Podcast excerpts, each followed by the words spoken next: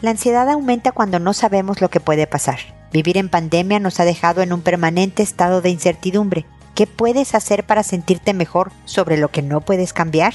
No te pierdas este episodio. Esto es Pregúntale a Mónica.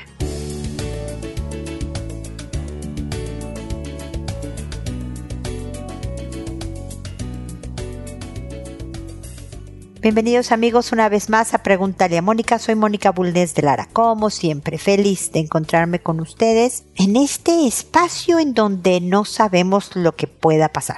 Bueno, en este espacio sí, salvo yo espero tomarme unos días de descanso próximamente, ya les avisaré. Para eso, por favor, vean mis redes sociales, Twitter, Instagram, Facebook, Pinterest, LinkedIn, etcétera, porque ahí avisaré los días que descansaré. Pero hasta eso no es incertidumbre, les voy a avisar para que sepan qué va a pasar y cuándo regreso. Pero de todo lo demás, lo que realmente la pandemia, el coronavirus, las cuarentenas, las fases, aquí en Chile se manejaban por fase 1, fase 2, o sea, de cuánta cuarentena o cuánta libertad tenía la gente. En México sé que había semáforos, el rojo, el amarillo naranja, creo, y verde, ¿no? Cuando las cosas estaban mejor. Así que cada país tuvo su sistema y prácticamente, pues iba a decir cada semana, pero casi cada día teníamos que estar o tenemos que estar pendientes de las noticias para saber cómo van los números, qué podemos hacer y qué no podemos hacer, que dónde debemos usar mascarilla y dónde ya no, las vacunas, etcétera. La pandemia nos ha dejado claro, porque la verdad es que eso pasaba desde antes, que la vida es incierta. En un minuto, muchos de ustedes lo saben, te puede cambiar la vida. Ocurren más cosas no planeadas que planeadas. Tenemos control solo sobre nosotros mismos y en determinado grado, ¿no? Yo ahora, por cierto, si me oyen toser, creo que ya lo dije la vez pasada, estoy batallando con un tema de tos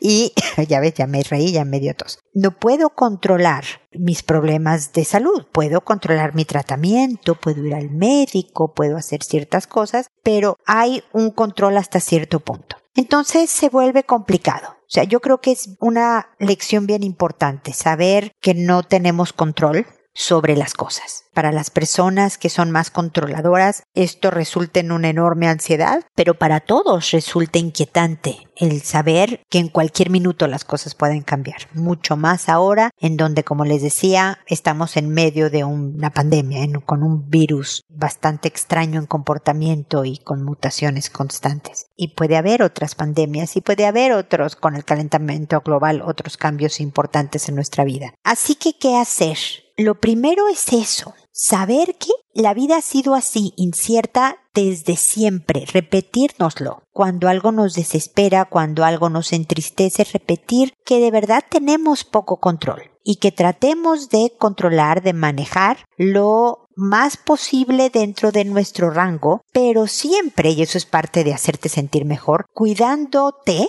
primero que nada, cuidándote. ¿Se acuerdan que he hablado de burbujas de bienestar, de escándalo mental? Quien no sepa de qué estoy hablando, escríbame. Ustedes saben en www.preguntaleamónica.com en el botón de envíame tu pregunta, me llega mi correo personal. Pero necesitas cuidarte porque la incertidumbre causa estrés y la incertidumbre hace, nos moviliza de alguna manera. Queremos tratar de prevenir lo que pueda ser prevenible y luego manejar lo que no podemos predecir, ¿no? Pero si no te estás cuidando tú y nada más te dedicas a cuidar a los tuyos, vas a colapsar y vas a dejar de cuidar a los tuyos tú también. No vas a estar bien, te va a amargar, te vas a hacer resentida, te vas a poner extremadamente ansiosa, vas a perder sueño, vas a perder salud física y desde luego mental y emocional. Entonces, cuidarte primero y luego cuidar tus relaciones con los demás. Fíjate que no estoy diciendo cuidar a los demás. Yo creo que obviamente si tienes hijos pequeños hay que cuidarlos, pero poco a poco hay que enseñarles a todos que uno es responsable de sus propios cuidados. Conforme vaya creciendo tu hijo, tiene que entenderlo. De crear su propia felicidad, de construirse un buen destino. Cada quien es responsable. Lo que tú tienes que cuidar es tus relaciones con los otros. Si esta pandemia te está afectando tanto que te estás peleando con todo el mundo, debes de hacer cambios importantes. A lo mejor buscar ayuda, profesional o de amigos o de familiares, pero si no puedes sola, apóyate con una red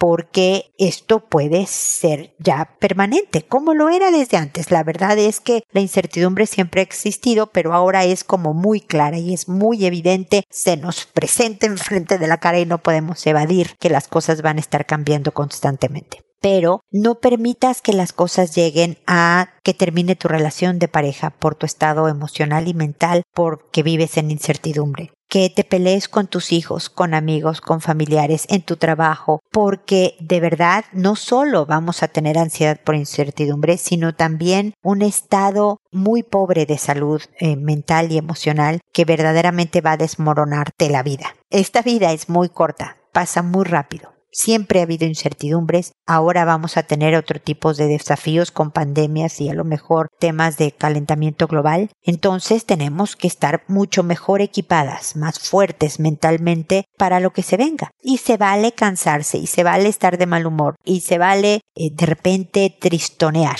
Pero también es necesario divertirse y disfrutar y sonreír y pasarla bien. Así que haz lo que tengas que hacer. He dado millones de herramientas en los episodios anteriores, en, bueno, no millones, miles, pero también en redes sociales puedes encontrar muchas ideas de cómo hacerte sentir mejor, poco a poco, todos los días para que de verdad lo que sea que dure tu vida puedas terminarla diciendo, mira, dentro de todo la pasé bien. Eso es bien importante. Saben que me pueden hacer sus comentarios, como les decía, desde mi página, en el botón de envíame su pregunta sobre estos temas y sobre otros como pareja, educación de hijos, etc. Así que yo espero escuchar de ustedes por ahí también para que sigamos comentando este tan importante punto que habla sobre construirse una buena vida, un mejor destino cada vez. Ahora me dispongo a responder sus consultas, que como saben lo hago por orden de llegada, que a todo mundo le cambio el nombre para conservar su anonimato, que una vez que he respondido a esa persona le mando un correo diciéndole el número del episodio, el título del mismo y el nombre que le puse, además del enlace del episodio para que pueda escucharlo directamente ya mis comentarios que contesto por audio y no por escrito, no les respondo el mensaje o el correo porque me oyen mucho más gentes de las que me escriben y quisiera ver o apoyar con comentarios, ideas al responder a la persona que me consultó a alguien más que pudiera servirle lo que estoy diciendo. Que siempre respondo. Me puedo tardar algunos días, pero siempre van a recibir mis comentarios esperando que complementen lo que ustedes ya hayan hecho para resolver el asunto del cual me consultan. Y creo que ya, eso es todo. Y hoy empiezo con Zoila, con Z. Zoila me dice, mi niña de cuatro años hace muchos berrinches. Sus gritos son muy fuertes, se pega o rasguña y dice que es una tonta estúpida. Nos tiene muy preocupados esta situación. Gracias por tu mensaje, Zoila. Sí, definitivamente ver pequeñines fuera de control impacta mucho, ¿no? Cuando se golpean, se lastiman a sí mismos, cuando se dicen cosas muy feas como decir que es una tonta estúpida, ¿no? Lo primero es, bueno, detenerla cuando se está rasguñando y sus gritos son fuertes. Validar sus emociones porque hace berrinches cuando está, cuando algo no le sale como ella planeaba, cuando está frustrada, cuando no le compras algo que ella quiere, etc. Entonces valida, es, sí, yo sé que estás enojada, yo también estaría enojada si no me compraran algo que yo quiero. Sí, eh, veo que estás muy enojada, hija. ¿No? No trates de tranquilizarla, no la agarres para acariciarla, porque muchas veces eso las hace salirse más de control, ¿no? Nada más trata de hablar con ella ponla, ojalá puedas, por a los cuatro años todavía es posible cargarla y llevarla a algún lugar donde sea más difícil que se haga daño, ¿no? Donde no pueda pegarse, a lo mejor salir hacia un parque cercano, yo sé que te estoy complicando mucho, soy la, hacia el jardín de tu casa, hacia un área, a, a lo mejor hasta donde está la sala en tu casa, el área más amplia donde no haya un mueble o una pared cercana donde pueda pegarse y definitivamente detenerle las manos aunque se empiece a salir más de control si se está rasguñando. No la contra, cuando diga que es tonta estúpida, no le digas no, no lo eres, no lo eres, no lo eres en ese momento, ¿ok? Normalmente los berrinches se acaban por cansancio, ¿no? Se agota la niña. Entonces es bien importante ayudarle a identificar el enojo a decirle, veo que te enojó que no te diera postre porque no preparé nada hoy en la mañana, ¿no? Por decirte algo. Sí, a mí también me gusta mucho cuando hay postre, nada más no siempre tengo tiempo de hacerlo. Pero, ¿qué opinas de los gritos que dabas? ¿Cómo crees que puedas, cómo lo puedes hacer diferente? Tiene cuatro añitos, ¿no? Una de las cosas que yo hice, Zoila, a ver si te sirven, es hacer una caja del enojo hace mucho tiempo con unos papás que vinieron a consultarme. En esa caja puse un cojín donde la niñita podía patearlo, aventarlo, donde pues, obviamente no rompiera nada y demás. Podía ponérselo en la cara para gritar también, ¿no? Eh, y, amortiguar un poco el volumen de sus gritos. Pusimos colores y una libreta en blanco para que ella pudiera rayonear si quería o colorear lo que sentía. Hay veces que hay niños que les gusta dibujar, expresar bajo dibujos lo que están pensando o diciendo. Es decir, diferentes elementos que le ayuden a tu hija a desahogar el terrible enojo de una manera más sana. Y es importante que a sus cuatro años, no, te digo, no le digas mayor cosa que entiendo que te enojó y si empieza el berrinche, tratar de hacer el menor contacto verbal y visual, ¿no? Tratar de hablarle lo menos posible mientras que está en ese pleito en ese estado tan alterado. Y luego tener esa conversación, pero no inmediatamente después, a lo mejor en la tarde o al día siguiente inclusive. Traten de armar juntas esta caja del enojo y avísale que cuando diga cosas como que es tonta y estúpida porque no lo es, cuando se pegue o se rasguñe, va a haber una consecuencia. No se la dices en el momento del berrinche. ¿Te acuerdas que te dije que no iba a haber televisión si te volvías a rasguñar? Pues hoy no va a haber televisión porque eso es dinamita, ¿no? No, la dejas hacer el berrinche y a la hora que quiere prender la televisión le dices, no, no hay, ¿te acuerdas? Que dijimos que si te rasguñabas, porque eso no es bueno para tu piel, no iba a haber televisión hoy en la tarde, podría volver a ser otro berrinche, pero mantente firme, porque lo importante es que ella poco a poco, se tardan muchos años los niños, tienen que desarrollar partes de su cerebro que todavía no están formadas antes de tener autocontrol y mejor toma de decisiones, ¿ok? Entonces, con mucho cariño, con mucha paciencia le dices, no, no va a haber tele o no va a haber tal cosa, lo que tú sepas que le guste, ¿no? Cuando te digas que eres tonta y estúpida, no va a haber. Porque en esta casa nadie de los que vivimos aquí, tus hermanos, tu papá y yo, no vamos, no nos hablamos así. Y espero que nadie ni grite, ni se diga, ay, qué tonta, cómo pude tal cosa, ay, qué estúpida, cómo tal. Porque muchas veces los niñitos de cuatro años nada más imitan lo que oyen.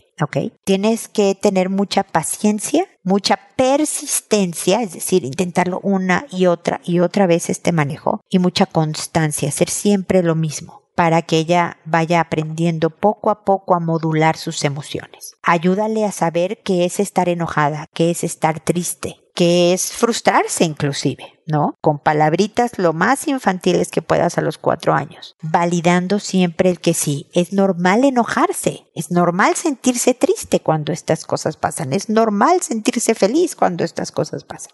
Pero lo que no se vale es pegar, rasguñar, decir tonta estúpida, etcétera, etcétera, ¿no? Decirse a uno mismo tonta estúpida o a cualquier otra persona. Hay formas de enojarse. ¿Ves cuando yo me enojo que mejor me voy a otro cuarto para tranquilizarme? Eso trato de hacer. ¿Ves que tu hermano hace, ah, ah, ah? hasta podría ser una conversación familiar muy sana, el decir cómo manejan los enojos cada quien. ¿no? Y proponer ideas y demás. Mucha suerte con eso, espero que mis ideas te hayan servido, Zoila, y espero de verdad que sigamos en contacto para lo que puedas necesitar. Y luego está Abigail que me dice, por favor ayuda, hoy encontré a mi hijo lamiendo la vagina de mi hija de dos años, y él también le pidió a ella lamiera la de él. Ya hablé con él y dice que nadie se lo hizo ni lo vio nunca, que se le ocurrió. Ayuda. Abigail, tú me mandaste un mensaje directo por una red social y te lo agradezco muchísimo. Pero el problema, cuando no van directamente a mi página y posiblemente tú no lo sabías, es que me faltan datos. Por ejemplo, no tengo idea de cuántos años tiene tu hijo. No sé si es un niño de cuatro años, es un niño de 14 o es un niño de 27. Me explico, bueno, ya no es un niño, es un hombre de 27. Que dudo que sea un hombre de 27, pero eso también ayuda mucho en mi respuesta. Por eso les pido que vayan a www.preguntaleamónica.com, que vayan al botón de envíame tu pregunta porque ahí hay un formato en que además de que me dice de qué país eres y, cuántos años de relación llevas, si estás en una relación o no, todo eso me da contexto, me ayuda a entender un poco más la poca información que puedo tener, porque no los conozco personalmente. Yo no sé quién eres, Abigail, ni siquiera te llamas Abigail, no conozco a tu hija, no conozco a tu hijo, etcétera. Entonces, por eso esto no lo digo por ti, ya estamos tú y yo aquí, vamos, voy a tratar de darte algunos comentarios que te ayuden, pero para la gente que me está oyendo, por favor, háganlo a través de la página, se los voy a agradecer muchísimo. Bueno, es todos los hijos tienen impulsos sexuales. Todos tenemos genitales que están cableados, es decir, tenemos terminaciones nerviosas y demás para provocar placer. Tenemos hormonas que no empiezan en la primera infancia, pero ya desde los nueve años empiezan a activar ciertos mecanismos que hacen los cambios físicos hacia la adolescencia, bla, bla, bla, bla, bla, bla, ¿no? Así que puede un niño sentir, por ejemplo, placer cuando se toca y demás. Pero si tu hijo es pequeño, si tu hijo es mediano también, este, es muy difícil que nada más se le ocurriera hacer esto con su hermanita es muy probable que no te diga de dónde sacó la idea, pues porque sabe que hizo algo incorrecto y tema el regaño, el castigo, ¿no? Tu enojo, meterse en problemas. Entonces él va a decir, no, nada más se me ocurrió, qué barbaridad, ¿no? Pero es bien importante que sepa que es un delito que, que aprovecharse de otras personas, mucho más si son más pequeñas, porque una niña de dos años no está entendiendo absolutamente nada de lo que está haciendo ni de lo que está pasando. Entonces es aprovecharse y que para las personas que crecen haciendo este tipo de cosas, cuando son grandes, pueden llegar a la cárcel. Es un delito y que aprenda la gravedad legal y moral del asunto, moral se refiere a lo correcto lo incorrecto, es fundamental para que se controle. Viste que yo hablaba de que a los cuatro años es muy difícil tener autocontrol, que se tarda muchos años en formarse las partes en el cerebro que ayudan al autocontrol, pero le tenemos que ayudar y muchas veces viene por el temor externo. Así como le dio miedo contarte de cómo se le ocurrió esta idea de tener sexo oral con su eh, hermanita, no te la dice porque me van a regañar, también puedes saber, híjole, si esto es un delito, más vale que yo me controle. Si yo ya sé que me voy a meter en problemas, esto no es aceptable. Yo no estoy diciendo que le grites, ni que le pegues, ni nada. Es que hables firmemente con él, con cariño inclusive. Esto no puede volver a ocurrir vuelve a ocurrir algo parecido y estas son las consecuencias, hijo. Y además yo o tu papá te vamos a dar ideas de qué hacer cuando tengas curiosidad. Me puedes preguntar a mí, a él, investigamos juntos, aquí está la enciclopedia, etcétera cuando tengas ganas, ¿no? Tienes que moverte y hacer deporte para quemar esa energía. Tienes que darte un regaderazo de agua fría, como decimos en México. Te metes a la ducha y te tranquilizas, te distraes, te vas a donde hay adultos para que te detengan, porque hacer lo incorrecto te mete en problemas personales, te hace sentir mal a ti, le haces daño a tu hermanita o a la persona por la que estés haciéndole cosas que no debes y le haces daño a tu relación con los demás y puedes tener problemas hasta con la ley si llegas a grande haciendo lo mismo. ¿Me explico? Entonces es con mucho cariño, pero con mucha claridad y mucha firmeza. Y tu pequeña es muy pequeña como para ir aprendiendo a denunciar, pero también vele diciendo desde ahora y en adelante, y como a tu hijo también, se necesita avisar. Avísame cuando te hagan, avísame cuando te digan, avísame cuando te enseñen cosas que tú sabes que no se deben demostrar a niños más pequeños. Porque parte de lo que hace que el abuso ocurra permanentemente es el silencio. Entonces es bien importante ayudar a los hijos, a enseñar a los hijos a denunciar para, por ayuda también a su hermano. Si tu niña es capaz de decir, oye, fíjate que otra vez mi hermano trató de hacer esto conmigo, le va a ayudar a su hermano a desarrollar autocontrol y a protegerse y demás. Y desde luego para protegerse ella, ¿no? A gritar y salirse del cuarto, a lo que tenga que hacer para evitar que un abuso físico pueda volver a pasar. Espero, Abigail, también que te hayan servido mis comentarios. Si me faltó información, no dudes en volverme a escribir para apoyarte en este momento en que te asustas, te enojas, te, te da de todo, ¿no? Entonces, aquí estoy para que podamos volver a estar en contacto. Y espero, amigos, que nos volvamos a encontrar en un episodio más de Pregúntale a Mónica. Y recuerda, siempre decide ser amable. Hasta pronto.